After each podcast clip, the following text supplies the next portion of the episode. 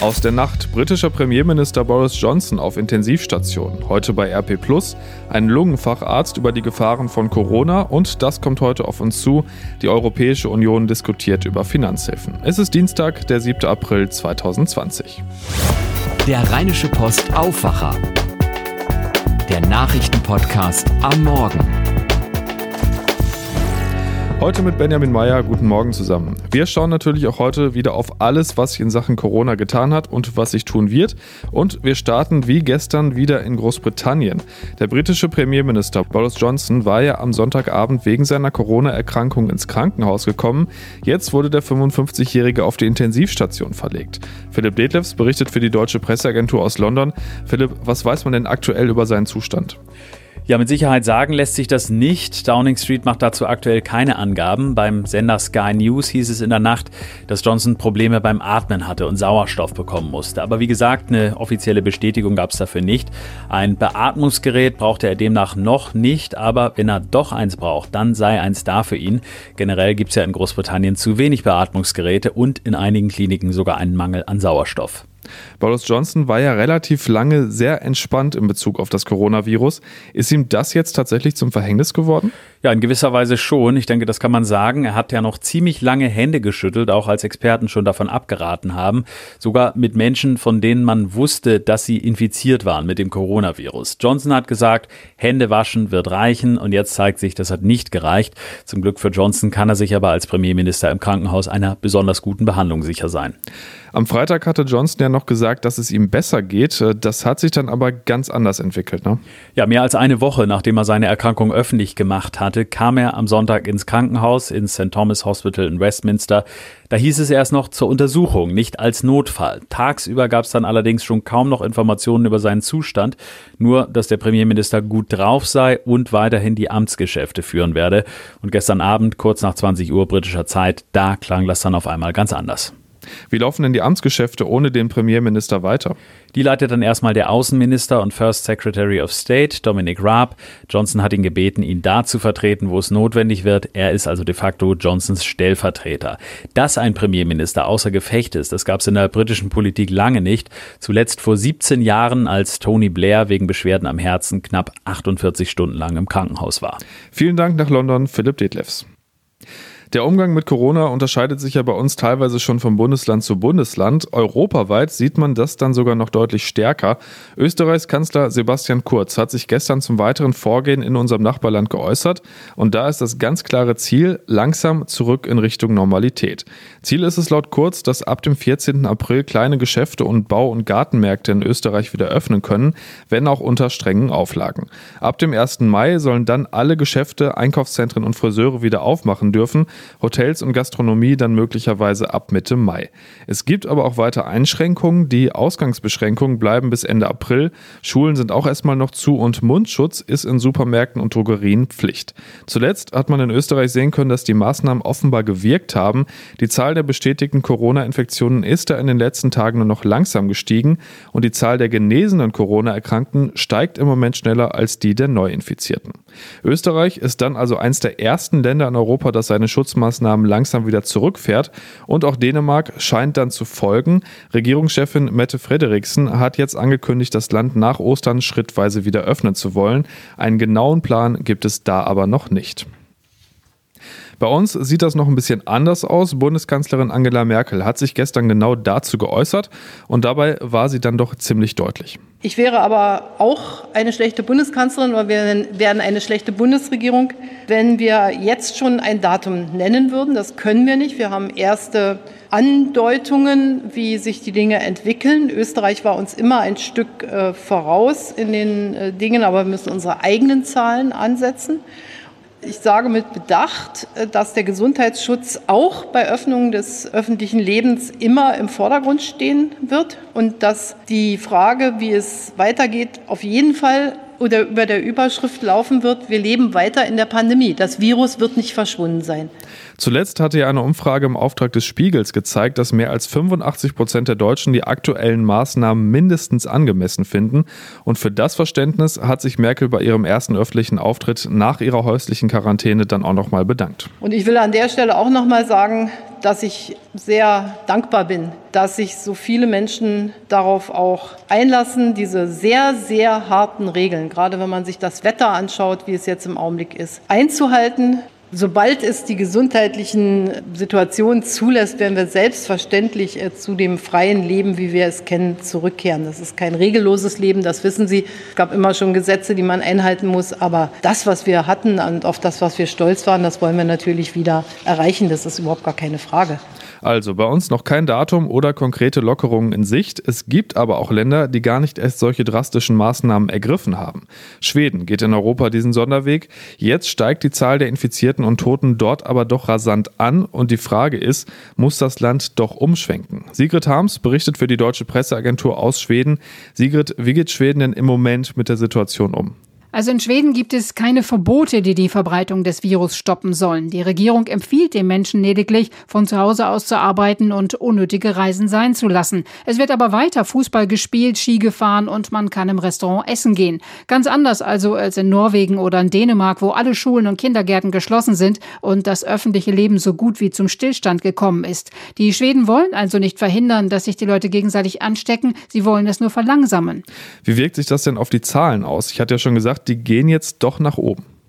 Ja, ob das die richtige Strategie ist, wird sich wohl erst in ein paar Wochen zeigen. Aber die Entwicklung in Schweden ist sichtbar anders als in den Nachbarländern oder auch in Deutschland. Die Zahl der Menschen, die an dem Virus gestorben sind, ist sechsmal höher als in Norwegen zum Beispiel. Rund 1800 Menschen liegen in den Krankenhäusern, was langsam zu einem Problem wird. Vor allem in Stockholm, wo es die meisten Infizierten gibt. Aber das größte Problem ist nun, dass das Virus immer mehr in den Altersheimen um sich greift. Bringt das die Schweden denn nicht zum Umdenken?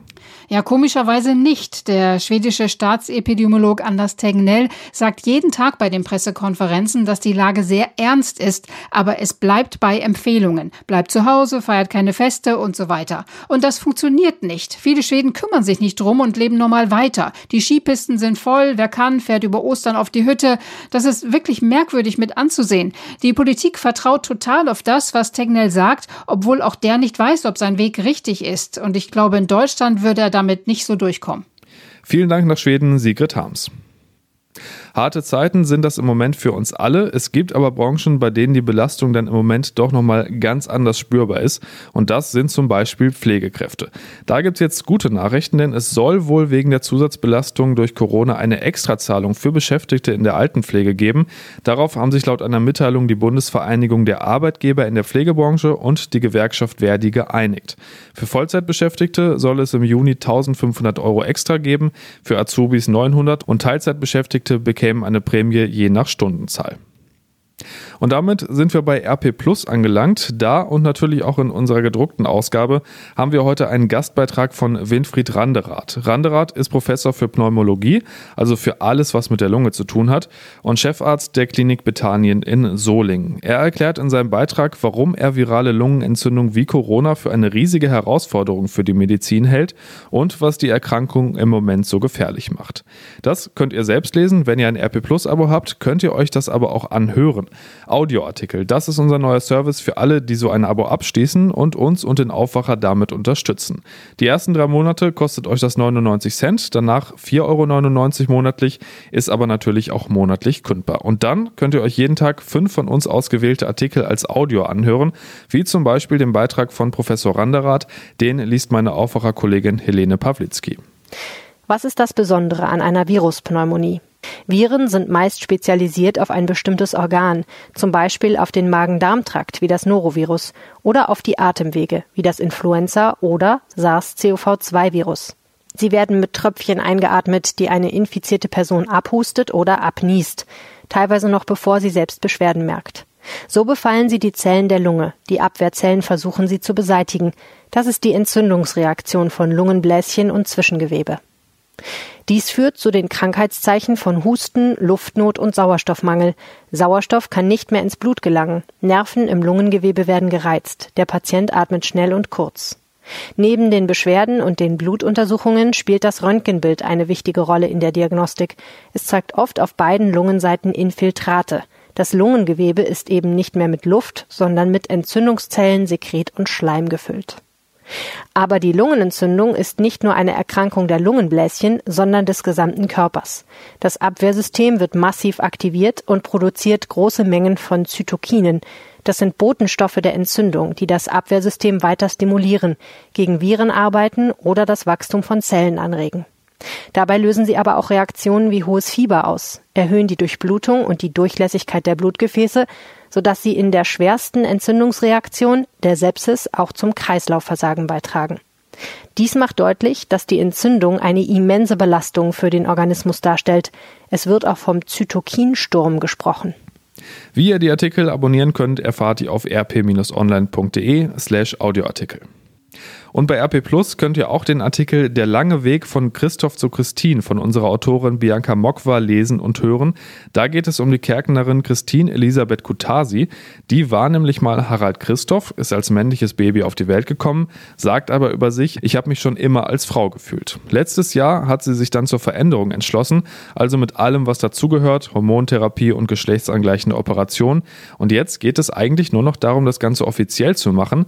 Im Personalausweis steht nämlich immer noch Harald Christoph. Das zu ändern scheint aber nicht so leicht zu sein. Da geht es um ärztliche Atteste und sehr unterschiedliche Auslegungen. Im Moment kämpft Christine weiter um den neuen Namen und will jetzt Dienstaufsichtsbeschwerde gegen das zuständige Standesamt erheben. Die ganze Geschichte gibt's wie gesagt bei RP Schauen wir, was heute noch wichtig wird. Die EU-Staats- und Regierungschefs konnten sich ja Ende März erstmal nicht auf gemeinsame Hilfen für in der Corona-Krise besonders betroffene Mitgliedstaaten einigen. Hintergrund ist da vor allem der Streit um Corona-Bonds, also ob Schulden innerhalb der EU mehr vergemeinschaftet werden sollen. Heute Nachmittag wollen die EU-Finanzminister wieder bei einer Videokonferenz über das Thema diskutieren. Sarah Geiserde berichtet für die Deutsche Presseagentur aus Brüssel. Sarah, erklär doch mal, worum geht es bei dem Streit konkret? Ja, die südlichen Mitgliedstaaten wollen, dass die EU-Länder sich für den Wiederaufbau nach Corona gemeinsam Geld an den Finanzmärkten leihen. Dieses Geld würde direkt in die jeweiligen Haushalte der Länder fließen, aber für Zinsen und Rückzahlung würden alle EU-Staaten gemeinsam haften. Das hat für hochverschuldete Länder den Vorteil, dass sie so zu wesentlich günstigeren günstigeren Konditionen an frisches Geld kommen würden, weil ja dann wirtschaftlich starke Länder wie zum Beispiel Deutschland mithaften. Vor allem Italien und Spanien sagen, das ist ein wichtiges Zeichen der Solidarität. Deutschland, Österreich, Finnland und die Niederlande haben aber dagegen die Sorge, dass sie so über Jahre hinweg für Staaten wie Italien mithaften müssen, die ja eh schon sehr hoch verschuldet sind. Schwieriges Thema. Also die EU-Finanzminister sollen da jetzt eine Lösung finden. Erwartest du da heute Ergebnisse? Also ob es bei diesem Streit heute eine Lösung geben wird, das müssen wir mal sehen. Zumindest zeichnet sich bisher nach allem, was man hier in Brüssel hört, da noch keine Einigung ab. Aber die Finanzminister scheinen sich bei anderen möglichen Instrumenten einig zu werden. Dem Eurogruppenvorsitzenden Centeno zufolge könnte dadurch ein Sicherheitsnetz für EU-Staaten zustande kommen im Wert von rund 500 Milliarden Euro. Vielen Dank nach Brüssel, Sarah Geiserde. Und dann schauen wir zum Schluss nochmal über den europäischen Tellerrand hinaus nach Wuhan, also in die chinesische Metropole, in der die Pandemie im Dezember begonnen hat. Mehr als zweieinhalb Monate nach der Abregelung der Stadt werden heute die letzten Beschränkungen der Bewegungsfreiheit aufgehoben. Das passiert da um Mitternacht, bei uns ist es dann 18 Uhr. Und wie so oft am Schluss der Sport, also zumindest sowas in der Art. Tobias Jochheim mit seiner Nachricht von Tobi. Nachricht von Tobi. Hey, ihr Lieben, Homeoffice ist ja so eine Sache. Ne? In manchen Jobs geht es gut, in manchen weniger gut. Aber für Profi-Basketballer müsste man eigentlich denken, passt, oder? Zu Hause ein bisschen trainieren. Entweder hat man eine Villa, wo eh eine Korbanlage bei ist, ein kompletter Basketballplatz oder so ein halber Basketballplatz. Oder wenigstens so ein Korb vom Discounter. Nee, gar nichts. Äh, einige der größten Basketballer der Welt besitzen keinen Korb. Ähm, Steph Curry musste jetzt einen ordern, hat gesagt, ja, ist ja kein Ding äh, Krieg schnell aufgebaut, hat aber fünf Stunden gebraucht, um diese Korbanlage aufzubauen. Ich muss das immer verarbeiten. Tobias Jochheim und die Nachricht von Tobi. Schreibt uns gerne, wie euch das neue Format gefällt, an aufwacher.rp-online.de. Schauen wir noch aufs Wetter und da müsst ihr euch keine Sorgen machen, wenn es bei euch aktuell noch ein bisschen bewölkter ist. Das wird im Laufe des Tages immer weniger und es bleibt trocken bei 18 bis 22 Grad. Nachts geht es dann runter auf 9 bis 4 Grad, im Bergland teilweise sogar nur 2, aber weiter trocken. Ganz vereinzelt kann es da in Bodennähe auch Frost geben. Morgen dann noch mehr Sonne als heute und bis zu 25 Grad und auch danach sieht es richtig gut aus. Das war der Rheinische Postaufwacher vom 7. April 2020. Habt einen guten Tag, bis denn. Mehr bei uns im Netz www.rp-online.de